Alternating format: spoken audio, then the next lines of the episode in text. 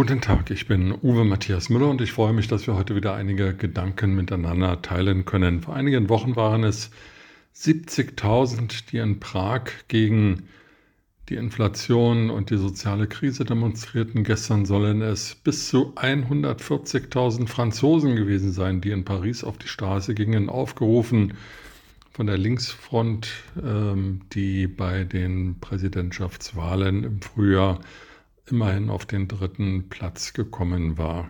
140.000 Franzosen, denen der Kaufkraftverlust auf die Nerven geht und äh, am Portemonnaie rüttelt.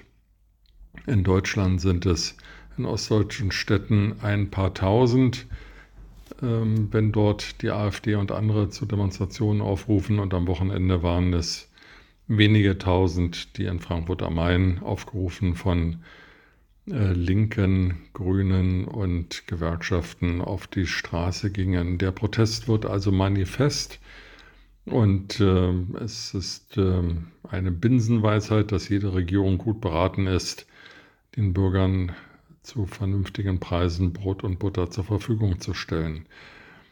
In dem Zusammenhang stellt sich die Frage, was hier in Deutschland die Bundesregierung tut und insbesondere das vom grünen Robert Habeck geführte Bundeswirtschaftsministerium. Vor einer Woche legte die Gaspreiskommission ihren Vorschlag auf den Tisch.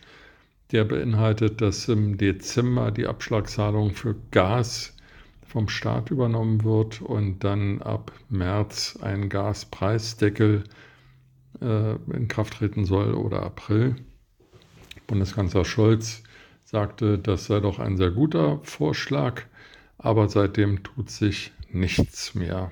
Ähm, wenn im Dezember die Versorgungsinstitutionen in Deutschland, also die Stadtwerke, die Gaslieferanten, die Rechnungen nicht an die Bürger, sondern äh, an den Staat schicken sollen, dann müsste jetzt mal irgendwas passieren, ein Gesetz erlassen werden, eine Verordnung herausgebracht werden.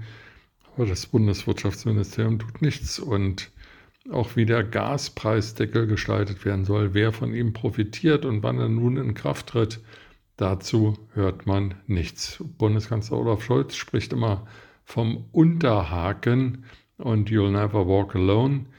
Aber anscheinend läuft im Bundeswirtschaftsministerium in der Berliner Invalidenstraße niemand so richtig und ähm, bedarf des Unterhakens, damit da endlich mal ähm, irgendetwas geschieht. Die Leute werden unruhig, sie werden nervös. Jeden Tag gibt es Meldungen von Tafeln, die unter dem Ansturm ächzen oder die nicht mehr jeden Wunsch befriedigen können. Die Lebensmittelpreise steigen noch viel schneller als die Inflationsrate von immerhin 10 Prozent.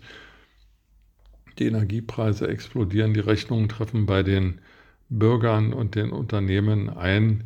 Und die Bundesregierung tut nichts außer Ankündigungen, geschieht da nichts. Und nun wird es also allerhöchste Zeit, mal zu reagieren, weil sonst äh, die vorgesehenen Maßnahmen einfach auch nicht mehr greifen können aus zeitlichem Zusammenhang.